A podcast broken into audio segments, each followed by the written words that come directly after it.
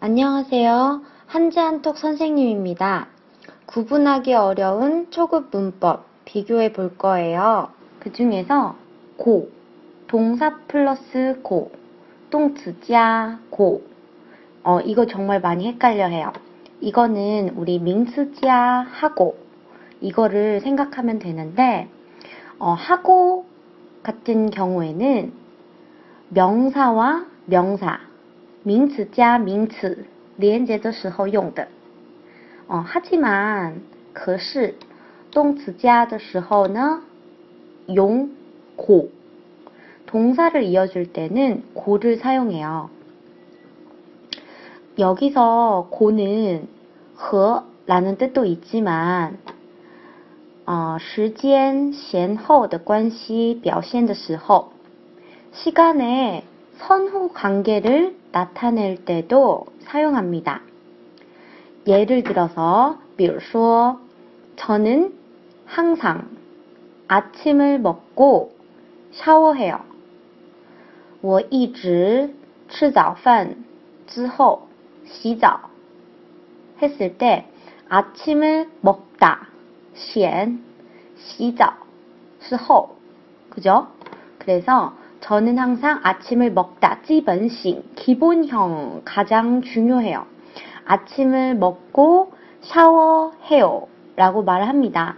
그리고 어, 别的例如 저는 먼저 학교를 졸업하고 결혼할 거예요.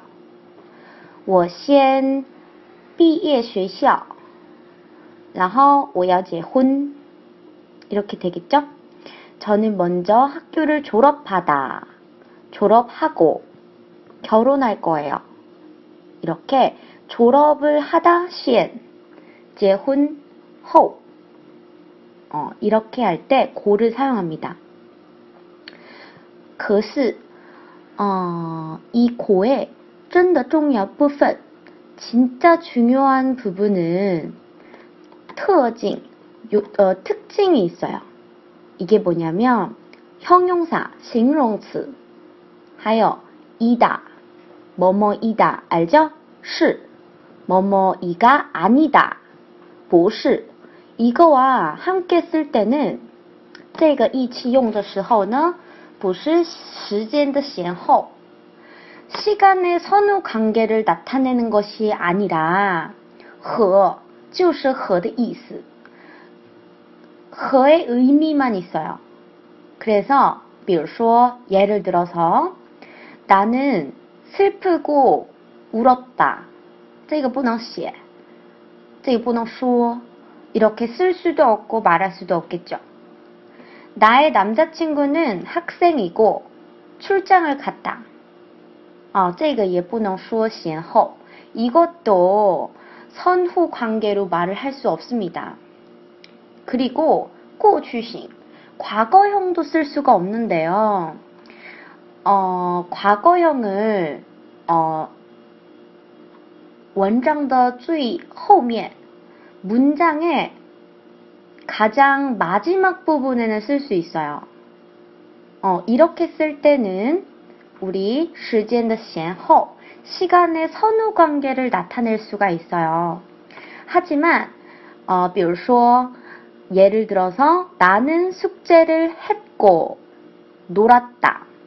这个用的时候呢不是时间的先后就是和的意思 그래서 뭐 어제 나는 숙제를 했고 놀았어요.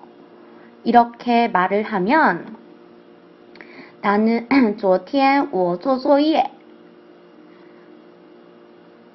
나는 어제 숙제를 했고 和 跟朋友一起玩 이렇게 돼서 허, 라는 뜻만 쓸 수 있어요. 하지만 나는 숙제를 하고 놀았다. 이렇게 쓸 때는 我先做作业然后跟朋友一起玩 이렇게 나는 숙제를 하고 놀았다 이렇게 되겠죠. 아 여기 부분에서 나는 숙제를 하고 선생님 하고 아닌가요? 라고 친구들이 물어볼 수 있는데 여기서 하고는 这边的 하고 是不是名词加的 하고 명사 플러스 하고가 아니라 숙제를 하다. 하다라는 동사에 플러스 고가 붙어서 하고가 되는 거예요. 알겠죠? 자, 그 다음에 어, 最重要的注意 정말 중요한 주의사항이 있어요.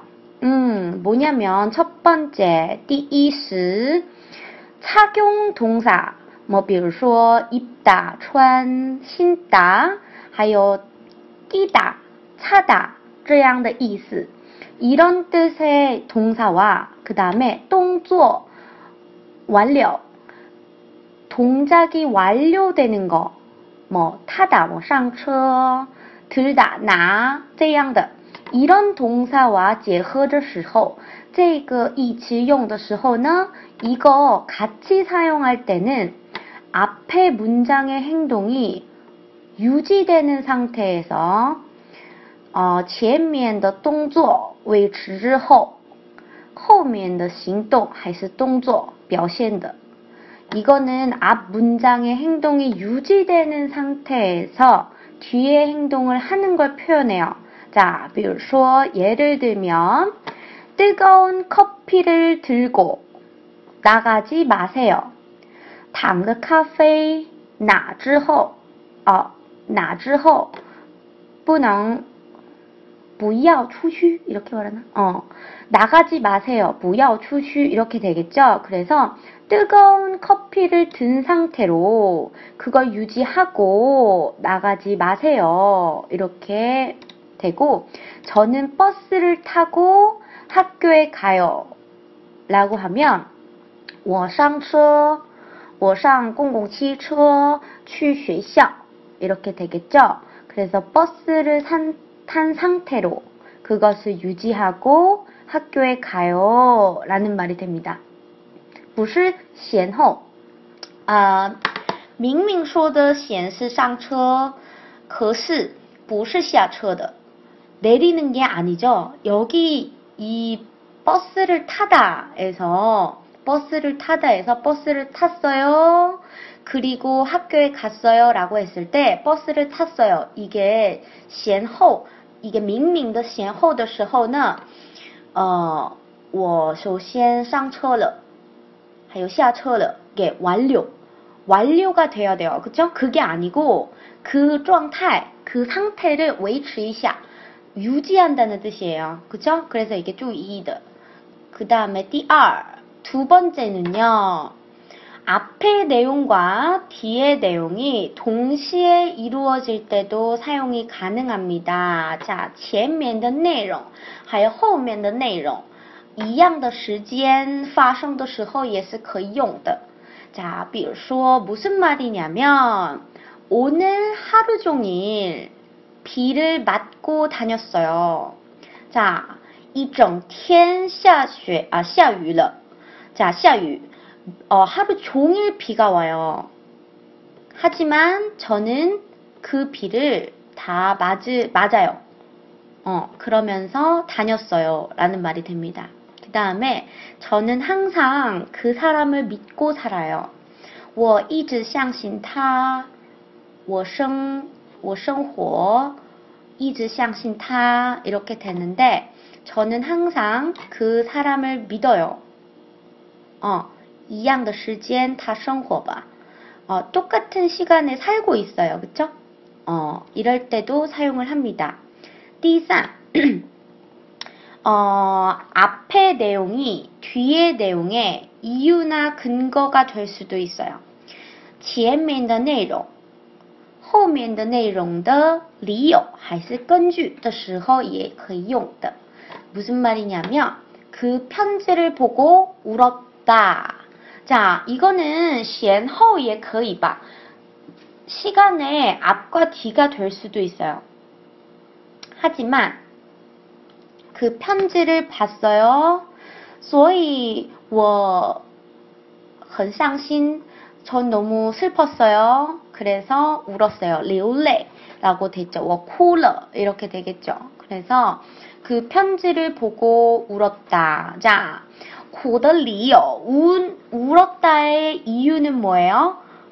因为我看那个新 우는 이유는 그 편지를 봤어요. 음, 그래서 이렇게 뒤에 내, 내용이 아니 앞에 내용이 뒤에 내용의 이유나 근거가 될 수도 있다는 겁니다. 자, 第二的,比如说呢, 두 번째 예로는 운동을 시작하고 건강이 좋아졌다. 이렇게 됐는데, 자, 健康,我健,呃,我健康,我变健康的理由是开始运动. 이런 이유도 되겠죠? 음, 음, 음. 이렇게 해도 됩니다. 그 다음에 否定表现 부정 표현과 一起用的时候 함께 사용할 때 그 상태를 유지 지속의 의미를 가지고 있어요. 那个状态维持继续的意思有. 자, 여기서 아침을 먹고 출근했다. 我吃早餐然后 어, 我上班了 이렇게 되겠죠? 아침을 먹었어요. 그리고 출근했어요. 이렇게 말이 되는데 如果这个用否定表现的时候呢 아침을 안 먹고 还是 아침을 먹지 않고 출근했다가 됩니다. 그래서 아침을 안 먹은 상태 我没吃早餐的状态 이 상태를 维持了 유지했어요. 어, 하여 쌍발라 이렇게 되겠죠. 음, 자 여기까지 우리가 고를 한번 알아봤는데요. 고와 하고의 차이 다시 한번 복습해 볼게요. 我们复习一下. 복습해 볼게요. 고는 동사를 연결해 줄 때 사용합니다. 고는 고 用的时候呢动词连接的时候用的. 그쵸? 자, 그런데 명사를 연결해 줄 때는요.名词加 하고 그죠? 명사를 연결해 줄 때는 하고를 사용합니다. 자, 还有加 이거. 자, 하나를 더 더해 보면 文章 하여 文章 别的 文章 连接的时候呢 그리고를 사용합니다. 알겠죠? 그럼 우리 다음 시간에 또 만나요.